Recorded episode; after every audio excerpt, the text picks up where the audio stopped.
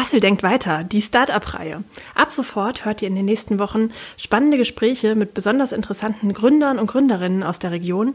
Es geht um die Gründergeschichten, die Ideen, die wichtigsten Learnings und ganz wichtige Tipps aus der Gründungsphase und darum, wie wir es schaffen, die Region noch innovativer zu machen.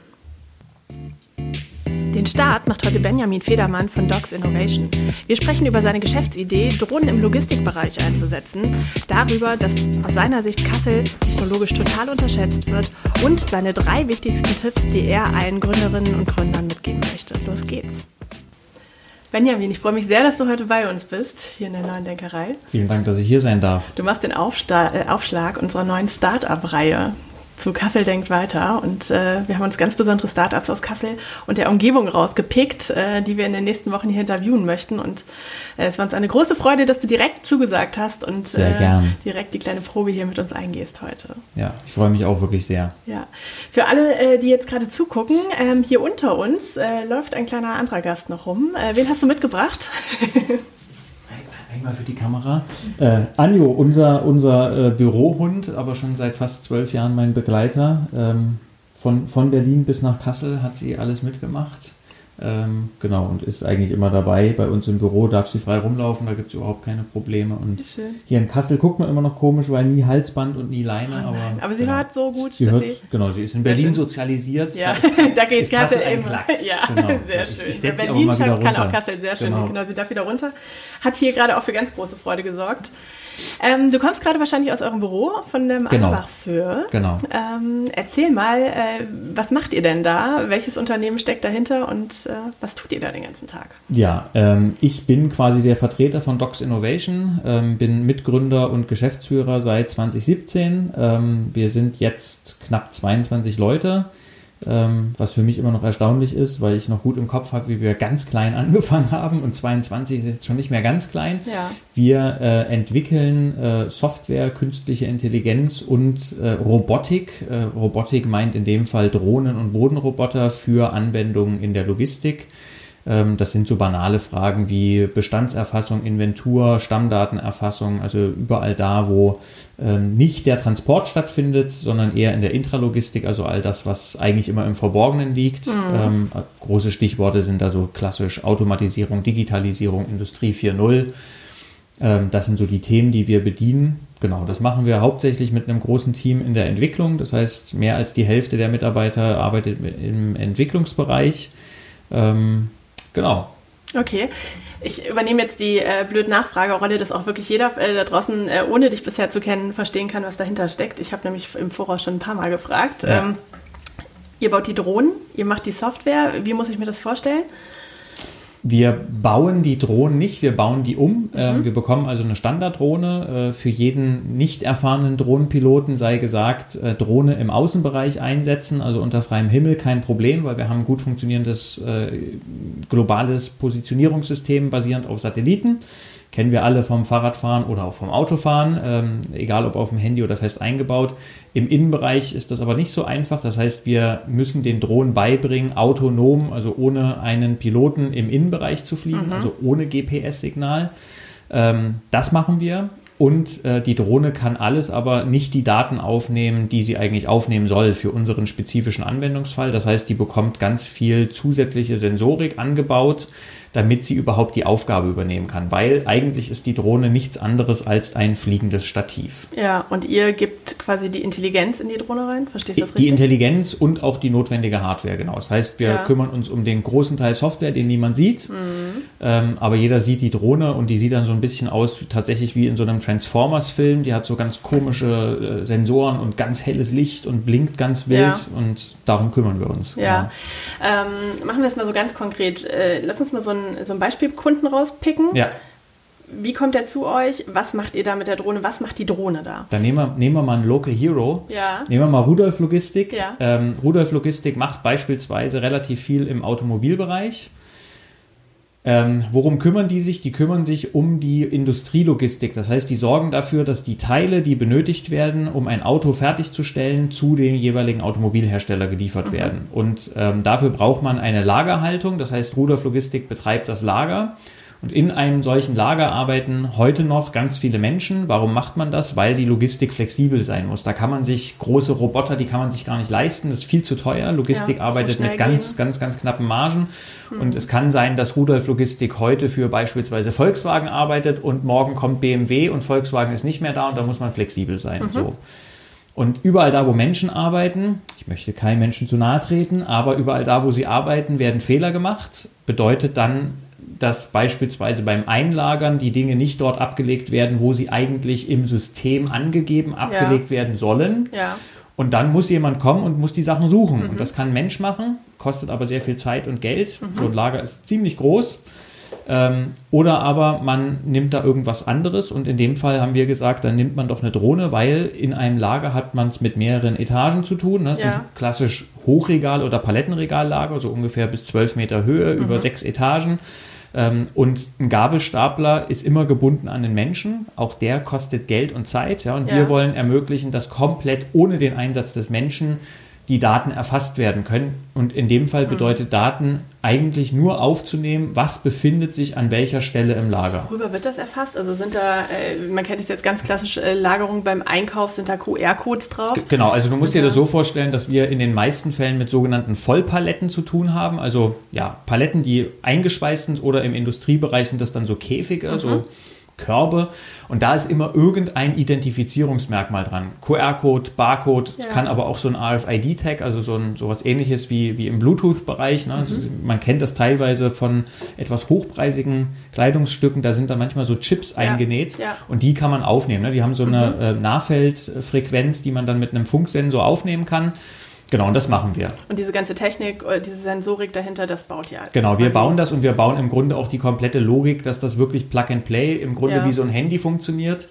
Ähm, weil auch das ist ein Thema in, in, im Logistikbereich. Du hast eine recht hohe Fluktuation, immer wieder neue Mitarbeiter und da kannst du jetzt nicht eine Technik einsetzen, die extrem erklärungsbedürftig ja. ist, ne, sondern es muss wirklich Einfach hinstellen, Knopf drücken und der Rest muss alleine funktionieren. Das heißt, äh, jetzt fünf Jahre weiter gedacht, äh, wir kommen in so ein großes Lager rein, dann sind da natürlich wahrscheinlich immer noch Menschen äh, womöglich ein paar weniger. Und die blöden Arbeiten, wie das Suchen, werden dann durch die Drohne. Genau, also das im, im Grunde ist das, was wir da jetzt machen, der Anfang von einer ganz langen Kette. Ja. ja? Also ähm, wir lösen im Grunde ein existierendes Problem mit dem Wissen, dass das in Zukunft ein kleineres Problem sein wird, weil die gesamte Automatisierung voranschreiten wird. Irgendwann musst du nichts mehr haben, was Dinge sucht. Mhm. Aber was du immer machen musst, ist Prozesse beobachten in irgendeiner Form. Und je flexibler du das machen kannst, also wenn du nicht das mit festen Kameras, die irgendwo fest aufgehangen sind, machst, ist das immer besser. Ja? Ja. Das heißt also, wir ermöglichen im Grunde unseren Anwendern, mit einem fliegenden Stativ oder einem fahrenden Stativ an dem Ort Daten aufzunehmen, wo sie aufgenommen werden sollen, ohne dass wir fest vorgeben, dass dieser Sensor immer an, dieser, an, an diesem Ort auch verbleiben muss. Ja? Ja. Und was die in Zukunft machen, ob sie das für eine Regalinspektion einsetzen oder für die Kontrolle der Wassersprenkler oder Rauchmelder, das ist uns im Grunde völlig egal. Also da kann man eigentlich alles mitmachen, aber ihr Es ist wie so ein App Store, ein fahrender App. Ne? Also ja. du, hast, du, hast, im Grunde hast du wirklich ein, ein fahrendes Mobiltelefon mhm. und so wie halt bei einem äh, Smartphone Apps draufgespielt werden, ist das da auch. Ne? Ja. Wir, wir geben dem Kunden die Möglichkeit, mit einer technischen Plattform und einer Basisanwendung ähm, dann zu schauen, was kann man eigentlich noch alles machen. Ja. Wie ist dein Team so aufgebaut? Äh, die Vision, die Idee kommt wahrscheinlich äh, von dir. Also du bist äh, der, der da visionär rangeht und die Grundidee hatte. Ähm, was sitzen da für Leute, ähm, die das Ganze gerade auf die Bahn bringen? Das ist gar nicht so einfach. Ja. Die Frage wird häufig gestellt. Das ist ja auch ein Entwicklungsprozess. Also angefangen haben wir mit einem Gründerkreis, das waren klassisch Softwareentwickler, die zum Teil einen Robotik-Hintergrund hatten, aber auch einen Ingenieurshintergrund, ähm, aber vor allen Dingen wirklich einfach tief so in, für alle Nerds, äh, Python, C, C++, ähm, ROS, das sind so die, die Programmiersprachen, mit denen wir uns äh, auseinandersetzen. Ähm, je länger es uns gibt, desto mehr bewegen wir uns in äh, die Richtung künstliche Intelligenz und damit in Richtung Experten, die eher im Data Science, Data Analytics Bereich tätig sind. Also mhm. den letzten Mitarbeiter, den ich jetzt eingestellt habe, ähm, der äh, ist, hat promoviert am KIT in, in Karlsruhe und ist ein Spezialist für den Aufbau von neuronalen Netzen. Und bei neuronalen Netzen geht es ja letztendlich immer um die Frage, wie bringe ich einer sogenannten künstlichen Intelligenz bei, bestimmte Muster zu erkennen bzw. Aufgaben zu übernehmen, die normalerweise in unserem tollen neuronalen Netz, in unserem Hirn nämlich äh, ablaufen, die sollen ja automatisiert werden. Ja? Und da brauchst du jemanden, der im Grunde diesen Prozess des Anlernens, so wie du einem Kind beibringst, zwischen unterschiedlichen Fahrzeugen zu unterscheiden, mhm. ne, musst du das eben auch einem Computer dann beibringen. Und das kann manchmal sehr viel Zeit in Anspruch nehmen jeder kennt das von uns bei diesen komischen Google-Klick-Bildern. Bitte klicke jedes Bild, wo eine Ampel drauf ist. Ja. ja. Ähm, da braucht man eigentlich ganz, ganz viele Bilder, bis das dann mal künstlich automatisch erkannt mhm. wird. Und das wollen wir verkürzen. Das heißt, ich brauche Experten, die sich in dem Umfeld einfach gut auskennen. Findest du die in Kassel? Nein. Nein. Wie kriegst du dir Nein. denn hier hin? Also ich, ganz ehrlich, ich habe ein paar Sachen äh, gelernt, äh, seit, seitdem ich gegründet habe. Äh, die eine Sache ist, man sollte Kassel gerade im technischen Bereich nicht zu klein reden. Mhm. Ähm, wir haben hier an der Uni ähm, Professoren und auch äh, Bereiche, ähm, die durchaus im internationalen Kontext ziemlich weit oben angesiedelt sind. Also wir haben Studenten, die wir bei uns äh, beschäftigen, die konnten sich entscheiden, ob sie in Stanford, MIT oder in Kassel studieren. Mhm. Ja? Und Sie haben in Kassel Und Sie haben in Kassel studiert. Und ganz ehrlich, ich hatte keine Ahnung davon, wirklich nicht. Ja? Und auch, wir haben uns, also wir waren immer wieder erstaunt, ähm, das ist das eine Ding. Also man hat durchaus, äh, wenn, wenn, man bereit ist, international einzustellen, und das ist was, was ich gelernt habe, trotz sehr vieler Initiativen hier in Kassel, was das Öffnen für Diversität angeht, mhm. tun sich viele Kasseler Unternehmen extrem schwer im sogenannten Onboarding, also dem Integrieren von Mitarbeitern, die nicht aus Deutschland kommen. Ja. Das ist ein echt schwieriger Prozess, Ausländerbehörde, Aufenthaltsgenehmigung, Arbeitserlaubnis und Aber so weiter. Man muss, man muss es machen, ja. geht nicht anders. Ähm, und weil wir das gemacht haben, äh, können wir jetzt Menschen an uns binden, die vorher nicht zu uns gekommen wären, wenn wir ein rein deutsches Unternehmen gewesen ja. wären. Weil, die, die, weil wir diese Offenheit. Genau, wollen. also bei uns ist Unternehmenssprache Englisch. Ja. ja. Der typische Nordhesse, der sagt, ja, äh, warum denn gut, das? Warum? Ne? Ja, keine ja. Ahnung. Ne? Und äh, wir haben von vornherein gesagt, Englisch ist deshalb bei uns führend, weil wir wollen jeden, egal wo er herkommt, mhm. frei integrieren können. Ja? ja. da müssen wir uns auf eine Sprache einigen, ganz egal, ob ich jetzt privat denke, es ist sinnvoll, wenn man in Deutschland lebt, dass man Deutsch sprechen kann, aber im Unternehmen muss man sich, wie man immer so schön sagt, auf Augenhöhe bewegen. Ja. Ne? Und genau. Das ist eure Augenhöhe. Ja. Kleine Zeitreise zurück. 2017 ja. gegründet, hast du gesagt. Äh, jetzt über 20 Mitarbeiter saßt du zu Hause am Schreibtisch und hast gedacht, Mensch, da muss doch was gehen mit Drohnen. Wie nee. bist du zu der Idee gekommen? Erzähl mal so ein bisschen Ganz aus, anders wie kam es dahin? Ja, das ist, ist immer der unsexy Teil der Geschichte. Ich bin echt knallharter Pragmatiker. Ich habe BWL studiert. Mir ist völlig egal, äh, worum ich mich kümmere. Ähm, es war ein Thema, bei dem ich erkannt habe, gemeinsam mit den Mitgründern, da gibt es einen Markt, weil es ein Problem gibt, was nicht gelöst ist. Mhm. So, und das Problem lässt sich so attraktiv nach außen mit seiner Lösung darstellen, in dem Fall mit Drohnen, dass es ein Türöffner ist. Das war jetzt mein ja. reiner Vertriebs- und Marketingblick da mhm. drauf. Wie kamt ihr auf das Problem? Das Problem ähm, ist ursprünglich mal ein Problem gewesen in einem Forschungsprojekt. Mhm. Ähm, es hat einen Hintergrund im Fraunhofer Institut für Materialfluss und Logistik in Dortmund. Ähm, das hat sich aber total erweitert. Also von der Ursprungsidee ist, würde ich sagen, weiß ich nicht, noch drei Prozent vielleicht da mhm. und der mhm. Rest hat sich einfach deutlich weiterentwickelt. Ähm, das wirkliche Problem habe ich erst dann erkannt, als ich angefangen habe, mit der Kundenseite und dem Markt mich ganz intensiv auseinanderzusetzen. Also wirklich Einzelgespräche beobachtet, immer wieder so dieser typische Sendung mit der Mausblick. Ja. ja?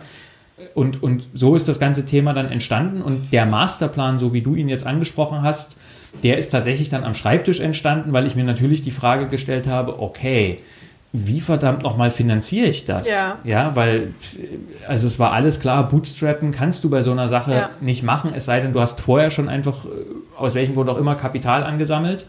Ähm, genau, da bin ich quasi 2017 parallel zu meiner damaligen Tätigkeit, also ich war da noch, noch angestellt, äh, mhm. äh, bin ich auf Werbetour gegangen und habe Investoren versucht, auf mich aufmerksam zu machen. Du hast eben äh, noch mal einmal kurz zurückgesprungen, aber vom Gründerteam gesprochen. Das heißt, ihr habt das im Team gegründet, der genau. Grundgedanke? Ja. Mhm. Ähm, wir haben das de demokratisch äh, äh, aufgebaut.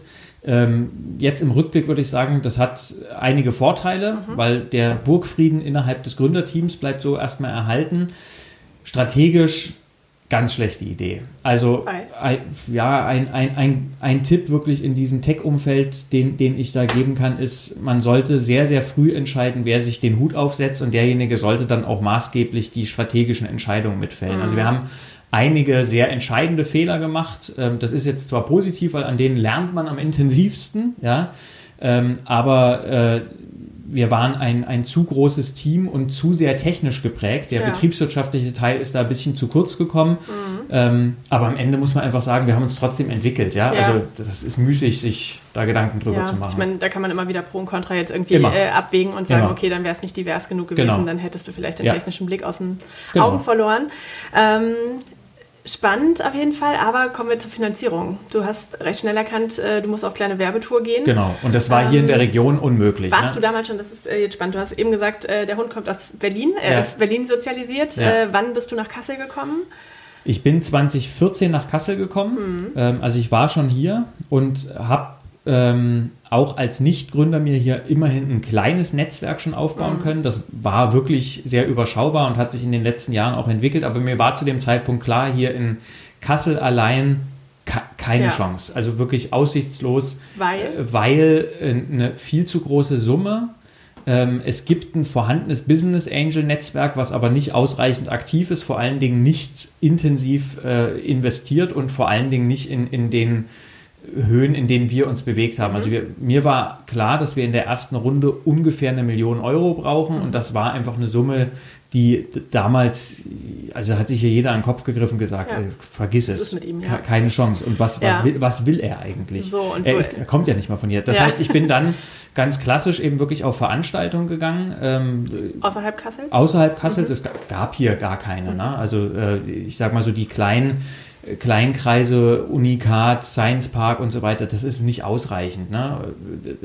Ja, also das reicht wirklich, um, um sage ich mal, einen ersten Schritt zu machen, aber in Kassel war damals sehr das Ansinnen, mit den öffentlichen Fördermitteln zu arbeiten. Ne? Also so diese klassischen Sachen, die, die man so nutzen kann, ja. wenn man auch von der Uni aus gründet. Aber wir hatten ja alle schon Berufserfahrung. Also mhm. wir konnten das und wollten das auch gar nicht nutzen, vor allen Dingen auch im Punkto Geschwindigkeit. Wir wollten jetzt nicht sagen, okay, wir nehmen uns jetzt mal drei Jahre Zeit ja. und machen das jetzt ganz klein. Das, das ging nicht. Ne? Drei Jahre weiter. Genau, ne? also geklappt, ja, ja, genau.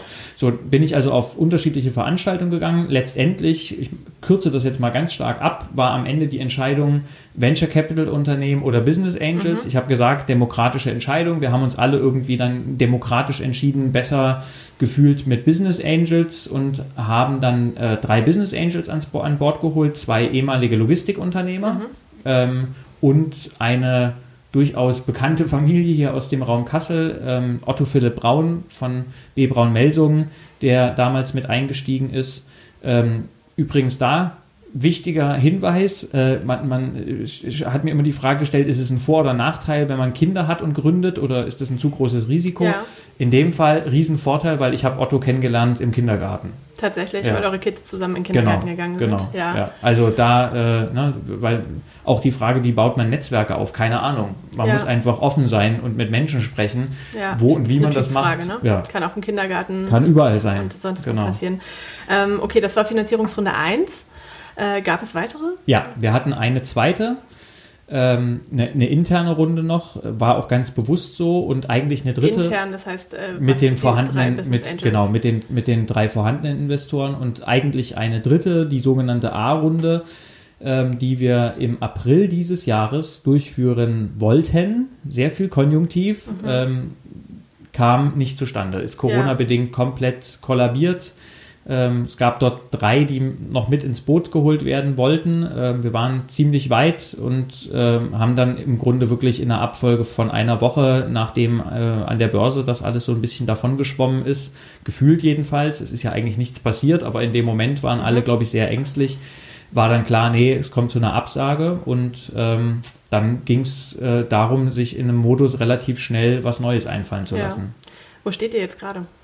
Jetzt stehen wir äh, ja leider äh, ein Jahr nach eigentlich unserer ge geplanten Zeitplanung gefühlt. Durch Corona? Oder? Ja, durch ja. Corona. Also bei uns mhm. ist wirklich alles erstmal zum Erliegen gekommen, in und extern. Ähm, vor allen Dingen war aber bei mir klar, ähm, der Auftrag, kommt diese Finanzierungsrunde nicht zustande, muss ich eine alternative Finanzierungsmöglichkeit mhm. auftun. Und wir hatten an der Stelle kann ich nur sagen, ich sag mal beides, also ein, ein, glaube ich, gutes Händchen und auf der anderen Seite aber auch das ausreichende Quäntchen Glück, dass wir sehr, sehr früh auf recht hoher politischer Ebene gesagt haben, Leute, es könnte ein Problem auf die Startup-Szene in Deutschland zukommen. Durch Corona? Wir, ja, wir sind gegebenenfalls auch betroffen. Äh, was gibt es für Möglichkeiten? Dann gab es eben die Ankündigung, dass die KfW da vielleicht weiterhelfen könnte. Ähm, und uns war aber schon da klar, dass, ich sage es jetzt mal ganz platt, Banking Capital funktioniert mit Startups nicht so richtig, weil wie guckt eine Bank auf ein Startup? Nein, ne? also ja. wir waren defizitär vorher und wir sind immer noch defizitär. Also, wir haben halt Geld gegeben. Ja, ne? und ähm, das ist mittlerweile ja, also wir haben mit der KfW dann auch so eine Gründerstory gemacht, mhm. ähm, weil das recht erfolgreich gelaufen ist, NTV-Reportage, deshalb kann ich sagen, dass wir über den Weg anderthalb Millionen jetzt als Kredit äh, noch aufgenommen haben, auch zu wirklich sehr guten Konditionen, aber und das ist anders als bei dem Kapital, was wir bis jetzt bekommen haben. Das muss zu, zurückgezahlt werden. Ja, klar. Ja, wir haben jetzt zwar eine Karenzzeit von zwei Jahren, aber in zwei Jahren kommt monatlich auf uns eine nicht zu unterschätzende Summe zu, die wir zurückzahlen müssen. Mhm. Und die möchte ich auch zurückzahlen, weil ich sehe das als klaren Auftrag, dass das Ding erfolgreich wird. Ganz klar. Ne? Da ist ganz viel Verantwortung hinter, ja. ähm, hinter all dem. Ja. Äh, ich äh, frage mich, was hast du vorher so gemacht? Ähm, äh, hast, du, hast du das irgendwo gelernt in der Uni, wie man mit sowas umgeht? Ich habe auch ja. BWL studiert, äh, von daher kann ich sagen, man lernt das jetzt nicht als, als nee. genauso in der Uni. Äh, hol mal so ein bisschen aus äh, zu dir als Gründerpersönlichkeit. Also ich habe weder an der WHU noch an der Handelshochschule Leipzig studiert. Das sind aus meiner Sicht so die beiden Hochschulen, wo man vielleicht das Gründergehen tatsächlich eingepflanzt bekommt. Vielleicht noch die TU München mit dazu, aber das mhm. war es dann auch schon fast. Ich glaube, vieles ist Persönlichkeit und auch ein Interesse daran. Ähm, ganz ehrlich, eigentlich ist es, also für mich sind die Dinge, die man als Gründer machen muss, sehr natürliches Handeln. Ja? ja. Also ich gehe im Privaten wie im Beruflichen eigentlich gleichermaßen um. Ich bin sehr genau. Ne? Also ich, ich denke relativ weit. Ich versuche äh, Kosten transparent für mich darzustellen und auch gut abzuwägen, was lohnt sich. Also ich, ich denke, so eine Art Gründergehen gibt es tatsächlich. Mhm. Und ähm, ich hatte zwar nie im Leben vor, Docs Innovation zu gründen, mhm. never ever, aber ich hatte immer vor, was Eigenes zu machen. Ja. Und äh, zu der Frage, was habe ich vorher gemacht?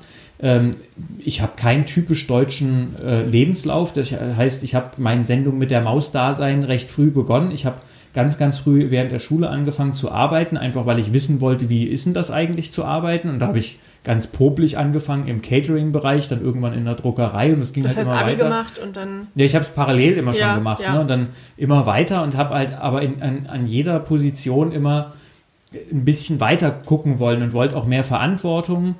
Dann habe ich irgendwann mal im Marketing-Vertriebsbereich angefangen. Dann war ich mal Vorstandsassistent bei einer Tochtergesellschaft der Deutschen Bahn. Das war eine lehrreiche Zeit, weil ich da zum ersten Mal verstanden habe, wie das eigentlich im wirklich Großkopfmanagement Konzern, abläuft. Ja. Ne? In so einem Konzern, wie denkt der, wie funktioniert ein Aufsichtsrat? Äh, was sind eigentlich Stake und was sind Shareholder. Darf ich einmal kurz dazwischen fragen, wie alt du jetzt bist, wenn du das so ah, sagst? 36. 36, genau, ja. ja. Mhm. Was sind Stake und was sind Shareholder, das ja. habe ich zwar vorher alles in der Theorie, du hast schon gesagt, ne, wenn man BWL studiert, du weißt das, du hast das alles. Aber, aber du, plötzlich ergibt das Sinn. Genau, ne? und, und, und, du verstehst ja. auch die, die, die Chemie. Ne? Also ich meine, wir haben jetzt gerade alle in Deutschland erleben dürfen, äh, wie, so ein, wie so ein Unternehmen plö plötzlich kollabiert, weil alle genauer mal hingucken, Wirecard, ja. ja. Ähm, ich, ich will da jetzt gar nicht sagen, ich habe es ich hab's besser gewusst, aber ganz ehrlich, das, so, sowas, wenn man einigermaßen versteht, wie ein Unternehmen funktioniert, dann, dann versteht man auch, wie sowas funktionieren ja. kann. Ähm, und ich glaube, das ist eine gute Grundlage, um irgendwann auch gründen zu können, weil du hast schon richtig gesagt, das ist eine extrem hohe Belastung. Und wenn du bei allem, was du so an Tagesaufgaben machen musst, immer überlegen musst, wie mache ich denn das, wie löse ich denn das? Oh scheiße, das ist ja ein riesiges, riesiges Problem kommst du nicht weit. Nein. Du musst im Grunde, wenn das Problem da ist, schon die Lösung haben. Ja, ja? sehr schnell genau. lösungsorientiert denken können. Hast du so eine Station, wo du sagst, diese Station hat mich total auf diese Gründung vorbereitet? Oder? So nee, es ist wirklich ein Zusammenspiel von allem ähm, und ich würde sogar noch hinzunehmen meine ganzen privaten Projekte in mm. Anführungszeichen. Ich habe so Sachen im, im, im, künstlerischen Bereich eher gemacht. Ähm, und, und da machst du ja auch viel mit so Trial and Error, ne? Ja. Und fliegst halt völlig auf die Schnauze und verbrennst dann für dich selbst irgendwie horrende Summen, irgendwie mal 5000 Euro, da bin ich fast gestorben, ja. ja. Als, aber, und jetzt? Anderthalb Millionen? Nee, gut, nein, nee, nee, nee, nee, ja, ich, ich, wür, ich würdige, nein, das ist, also ehrlich gesagt, ist, glaube ich, das, was, äh, ich weiß nicht, ob, ob das auch wieder Persönlichkeit ist, äh, für mich ist auch jede 200 Euro Ausgabe mhm die hat für mich genau diesen Wert. Ja. Also es ist völlig, und es wird sich auch nie Kommt ändern. Immer auf die Relation genau, ja, weil, äh, ja, ja, also es ist, ich gehe mit, geh mit diesen Summen wirklich nicht leichtsinnig oder leichtfertig um, weil ich da einen riesen Respekt vor ja. habe, weil ich vor allen Dingen weiß, egal ob jemand in mich investiert oder ich jetzt in dem Fall KfW-Geld nehme, das ist jedes Mal Geld, was A schon mal mhm. versteuert worden ist. Das heißt, das ist schon mal durch den Geldkreislauf gelaufen ja. und es ist nicht mein Geld. Ja, ja? ich finde es ganz spannend, äh, dass du dazu aber auch sagst, es sind auch private Projekte, die dich dahin gebracht haben, wo du jetzt bist. Ja. Äh, hast du das Gefühl, dass äh, privat und beruflich verschwimmt? Auf jeden Fall. Und ich bin gerade dabei, es wieder mehr zu trennen. ich auch. ich kann das sehr gut nachvollziehen. Ja. Ähm, ich würde noch mal ganz gerne so im Allgemeinen auf die Gründungsphase eingehen. Ja. Äh, du, du, bist jetzt der äh, alte äh, Herr hier, der ganz weise Tipps äh, rausgeben kann. Wir haben jetzt äh, bestimmt den einen oder die andere dabei, die zuhört und denkt, Mensch, äh, ich würde total gerne gründen. Und ähm, vielleicht kannst du mal sagen, was ist so der allerwichtigste Tipp oder die allerwichtigsten Tipps, die du jedem Gründer, jeder Gründerin gerne mitgeben würdest? Ja, ähm, es gibt da so eine kleine Top 3, weil die Frage wird häufig gestellt. Auch ich gebe manchmal Gastvorlesungen an Unis und dann fragen die Studenten. Ähm, und, und die sind wirklich ganz ernst gemeint, weil das sind Fehler, die muss man nicht machen, wenn man da vorher drauf achtet. Also ähm, ein Fehler, den ich persönlich und wir als Gründer gemacht haben, ist, wir haben ähm, als Person gegründet. Mhm wenn man vorhat, den Moonshot zu erreichen, empfehle ich jeden, gründet, bevor ihr das eigentliche Unternehmen gründet, eine Beteiligungsgesellschaft. Ja. Macht das auf jeden Fall.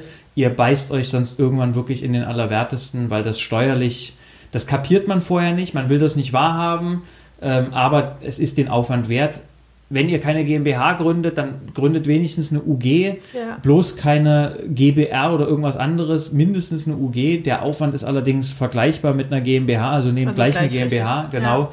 Also das ist Tipp 1. Mhm. Tipp 2 ist, überlegt euch sehr gut, wie ihr euch finanzieren wollt und entscheidet dann, welche Anteile ihr abgebt. Bei uns ist ein wirklich nicht zu unterschätzendes Problem, so kann man es schon formulieren. Wir haben aus auch aus heutiger Sicht, aus absoluten Fairnessgründen gesagt, diese Business Angels investieren in ein hochriskantes Venture, also in ein Abenteuer, bei dem nicht klar ist, was daraus wird.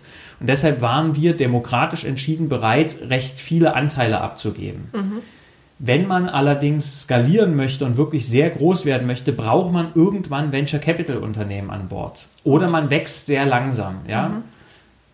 Jetzt sage ich nochmal, der Gründerkreis ist nicht unentscheidend. Ähm, es wäre vielleicht sinnvoller gewesen, nicht ganz so viele Anteile abzugeben. Wir haben uns dafür entschieden, das zu tun.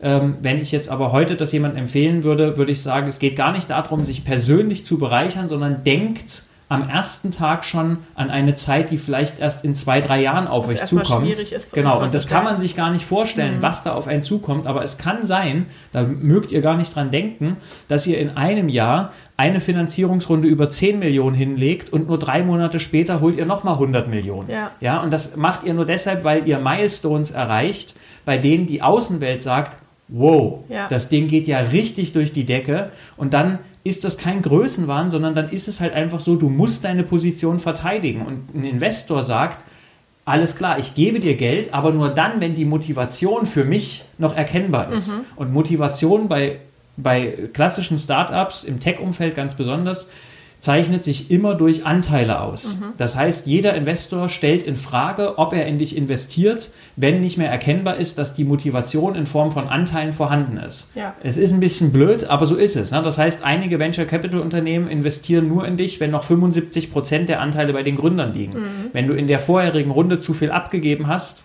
Passiert dann ist das, das nicht mehr, mehr so. Also, zweiter Tipp. Ja. Dritter Tipp Darf ich ganz kurz, ja. äh, merk dir den dritten Tipp, ja. du wirst ihn im Kopf haben. Würdest du dieses Finanzierungskonzept, drei Business Angels am Anfang, trotzdem wieder so machen? Auf jeden Fall, jederzeit. Okay. Also ganz ehrlich, weil mhm. äh, das, und das ist jetzt nicht Honig um den Mund schmieren.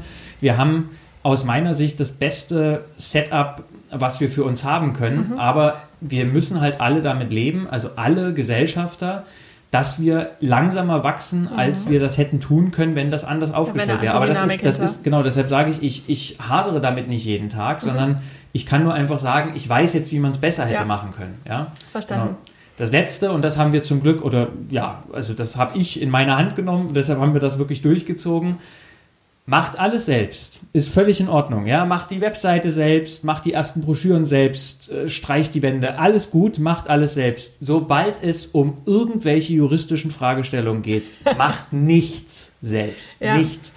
Es ist erstmal ein mhm. total merkwürdiges Gefühl, wenn man das erste Mal für eine völlig banale Beratung vor einem Notartermin 10.000 Euro an einen Anwalt überweist. Ich weiß, wie scheiße sich das anfühlt, weil ja. man gefühlt nichts davon hat das Problem ist nur, dass in Deutschland Gründen generell so schwierig ist. Ja, also mhm.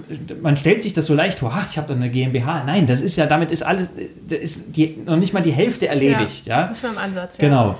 Äh, das heißt, nehmt von Anfang an wirklich gute Partner euch zur Seite. Es gibt da extrem gute Deals, die man gerade mit größeren Kanzleien machen kann, dass man die Dinge nicht sofort zahlen muss, mhm. dass man erstmal so ein Entry-Fee hat, also nicht ganz so viel zahlt wie eigentlich. Aber ihr müsst euch damit auseinandersetzen, dass wenn ihr einen erfahrenen Anwalt habt, dann hat er einen Stundensatz von 225 Euro. Ob ihr das gut findet oder nicht, stellt sich überhaupt nicht ja, die Frage, sondern das ist so. Ja, in Zukunft wird man schon allein, wenn das ein guter Name ist, ist das hilfreich, weil wenn man mit Partnern zu tun hat, dann ist es manchmal ganz gut, wenn der Name schon einfach da ja, ist. Ja, deshalb, genau, also immer bei, bei Steuer und bei rechtlichen Themen niemals sparen.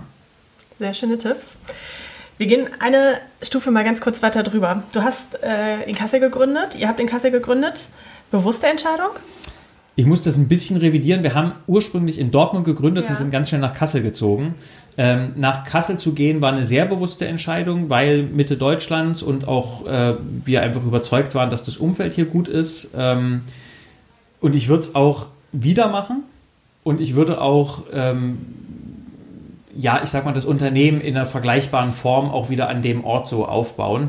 Ähm, weil ein großer Vorteil von Kassel ist tatsächlich, dass die, die, die mit der Gründung verbundenen Kosten, beispielsweise Miete, die sind wirklich überschaubar. Ja. ja?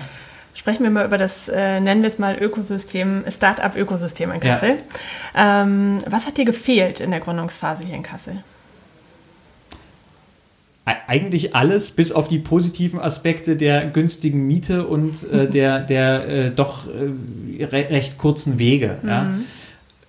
Ansonsten muss man ehrlich sein und sagen, wenn man nicht direkt aus der Uni irgendwie gründet, ähm, dann ist Kassel jetzt keine typische Gründerstadt. Es gibt aus meiner Sicht nicht wirklich gut funktionierende Netzwerke.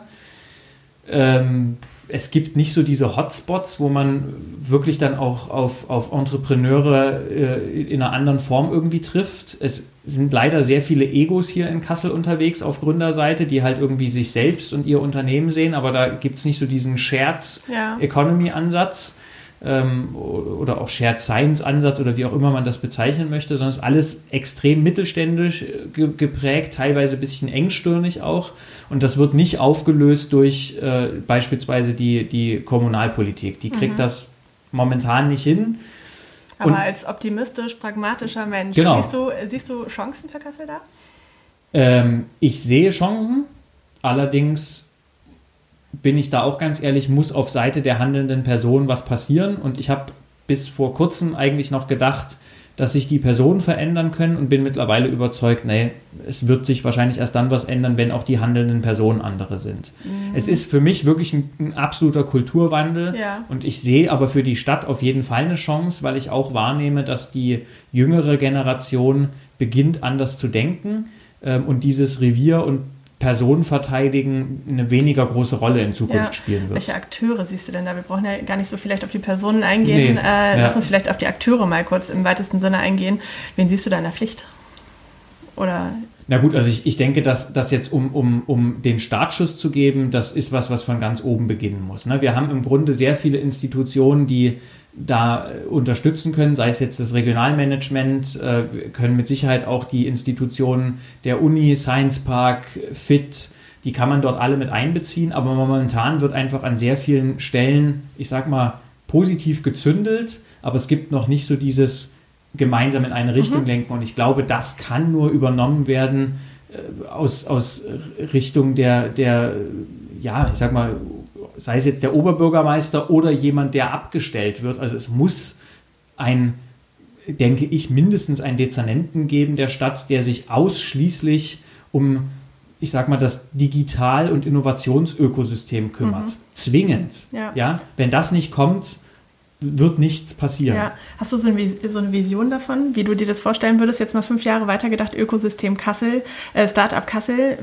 Was gibt es da? Wie, ja, ich sage es also jetzt mal ganz platt. Ich finde ich find, ich find die Idee der neuen Denkerei finde ich super. Ja? Ähm, ich stelle mir nur die Frage, warum so wenig? Mhm. Ja, also es ist eigentlich viel zu klein und es ist auch aus finanzieller Sicht privatwirtschaftlich wahrscheinlich gar nicht zu stemmen, hier die Geschwindigkeit reinzubekommen, die man reinbekommen müsste. Ähm, das heißt, die Aufgabe der Stadt sollte aus meiner Sicht sein, die vielen Brachflächen zu, zu beleben. Äh, es gibt sehr viele Insellösungen, sei es jetzt äh, das Schillerviertel, ähm, der neu entstandene oder der neu entstehende Magazinhof. Es sind sehr viele, sehr viele positive Aspekte, mhm. aber es, es macht jeder so ein bisschen sein Ding und es gibt nicht so dieses Zusammenführen.